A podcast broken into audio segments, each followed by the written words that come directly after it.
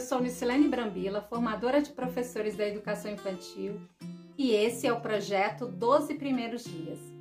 A palavra de hoje, que vai inspirar o nosso dia para o acolhimento de crianças e bebês, é sentir. Hoje nós vamos conversar sobre essa palavra e promover situações que permitam esse sentir. E para isso, dialogar com os conceitos de experiência. La Rosa, Dio e outros nos trazem alguns princípios sobre o que significa essa palavra, experiência. Mas eu quero que você pense um pouco sobre o que ela significa para você. Quais foram suas grandes experiências? O que você sentiu? Como elas se relacionam com cinco sentidos? Você se lembra de um cheiro, de um som, de um gosto quando retoma essas memórias? Será que essa sua memória significaria a mesma coisa para outra pessoa? Por que, que eu estou chamando a sua atenção para isso? Porque a relação dessa palavra, experiência, com o sentir, vai direcionar a nossa proposta de hoje. A experiência tem a ver com esse sentir, com o que é único em cada um, com o que é pessoal e intransferível. E é ela que define como são os nossos planejamentos na educação infantil.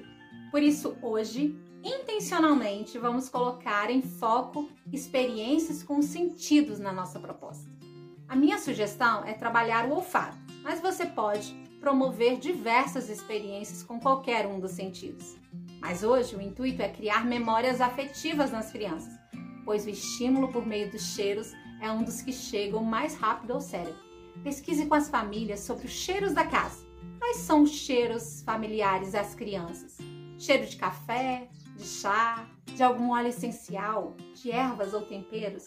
A partir disso, prepare um espaço sensorial ou alguns espaços, se você preferir, para recepcionar as crianças. Você pode montar alguns saquinhos em tecido voal com canela, erva doce, orégano, para os pequenos manipularem e explorarem. Você pode pendurar alguns móveis de tule com alecrim, manjericão, hortelã, organizar temperos naturais em bandejas, use a criatividade e favoreça que esse espaço garanta a livre exploração e interação das crianças entre elas, com os cheiros, com os materiais disponíveis. Durante este momento, esteja atento às ações das crianças e favoreça as percepções das sensações que elas estão tendo com os materiais. Se as crianças estiverem em casa com as famílias, ainda em contexto de isolamento, você pode adaptar essa proposta as famílias podem, por exemplo, preparar e degustar um chá juntos, ou ainda fazer um delicioso escaldapés com plantas calmantes como a camomila. Há muitas ideias que podem favorecer uma experiência olfativa e afetiva em casa também.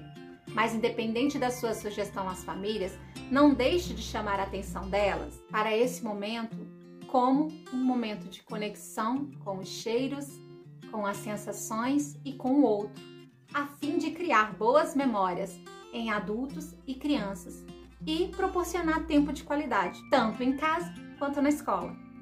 Tempo de qualidade. Hum, por falar nele, ele será pré-requisito para a proposta de amanhã, quando a nossa palavra será brincar. E esse foi o quarto dia dos 12 primeiros dias. E a gente se encontra amanhã. Até lá!